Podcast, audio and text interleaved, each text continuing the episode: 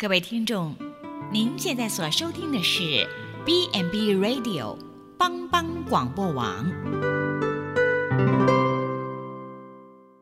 亲爱的听众朋友，大家好，我是木林，欢迎收听心灵小站。今天将和大家一起来分享慷慨。你曾经做过心理测验吗？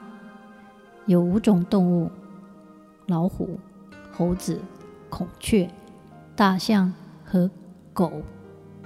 假如你到一个从未去过的原始森林探险，带着这五种动物，是不是四周的环境危险重重？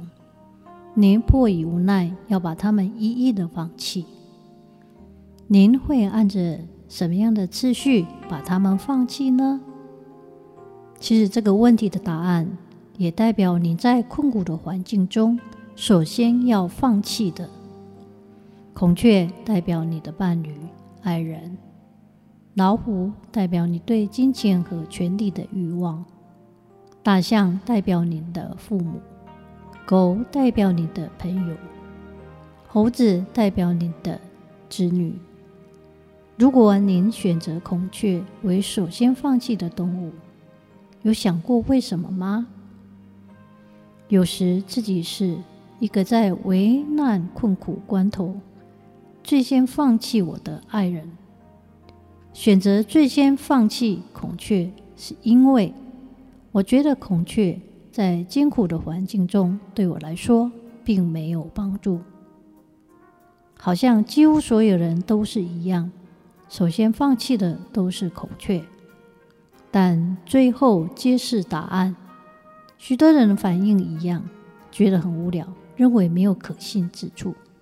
但却有个人曾经做了这个测验，选择不一样。他的选择是猴子、老虎、大象、狗、孔雀。令人惊讶，这是一个最后选择放弃孔雀的人。为什么最后放弃孔雀？他的理由是：试想，在这所有的动物中，唯有孔雀是最没有保护自己能力的，怎么能轻易放弃，让它陷于险境呢？所以在我们选择的过程中，我们太多会考虑别人对我们的付出，而没有想到别人需要我们什么样的付出。圣经说。你们用什么量器量给人，也必用什么量器量给你们。假设你是一个主考官，正在为你的企业招募人才，有个人来应征，他背景不明，说不定才刚出狱，他想重新开始，可是谁敢保证他不会再度犯下偷窃、欺瞒的昔日恶行？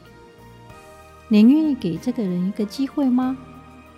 这也是慷慨，自冒风险给予他人一个救赎的机会。即使我们面对的不是刚出狱的人，我们也常拿一个人的过去来评断人。然而，我们可以给他机会，心想这回可能会有不同。这是精神上的慷慨。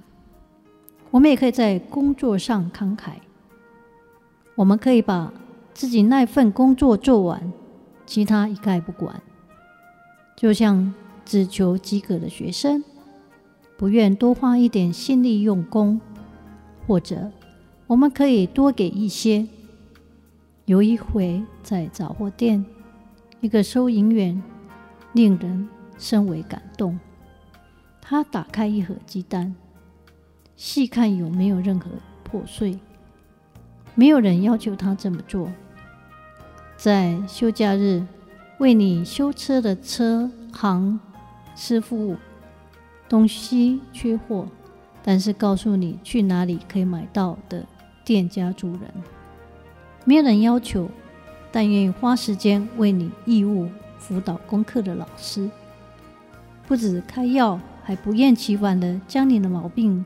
解释得一清二楚的医生，这些人都是做的比必要的多一点。他们是慷慨的人，多走一里路。慷慨是非关利益的，而如果慷慨本身就是一个崇高的目的，何必谈收获呢？慷慨和自尊有关，具有高度自尊的人多半慷慨。反过来说，慷慨的人也常有高度的自尊。举个例子。有个研究以自愿参加一项涉及风险的生化实验的人为对象，发现受试者的自尊因而增加，而且长达二十年之久。另外一项研究以电话访问五十二个骨髓捐赠者，发现这些捐赠人相信捐赠行为表露了他们核心特质。他们的自我评价也因此提升。快乐的人比较慷慨。某个著名的实验，无意中在电话亭里捡到钱的受试者，看到有人掉了一叠文件，比较会去帮忙捡拾。心存感恩的人比较容易慷慨解囊。对遭逢困境的人，会伸出援手，反之亦然。你如果慷慨，你会比较快乐。有人问印度泰瑞莎修女，为什么她那群助贫救苦的助手，她气氛总是快乐欢欣？泰瑞莎修女对那人说：“因为世上没有比帮助苦难的人。”更快乐的事。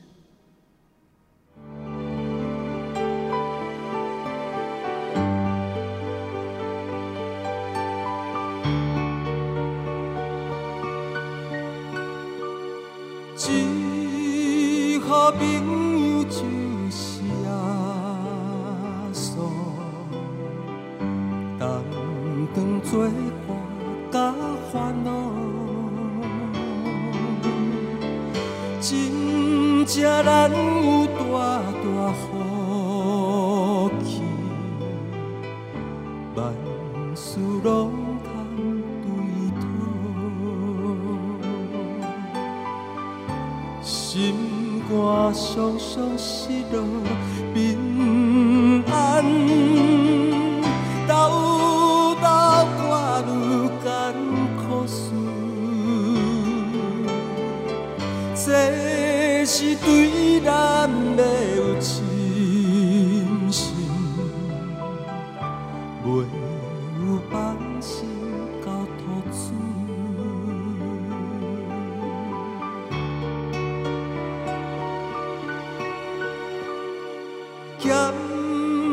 咸菜拄着油温是冷，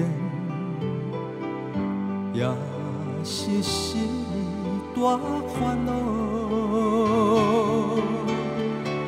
只可唔通伤伤心情，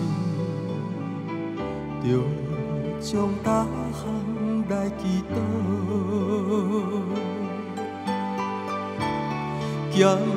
朋友到这珍重。万载好，耶稣在咱心的暖流，将这苦事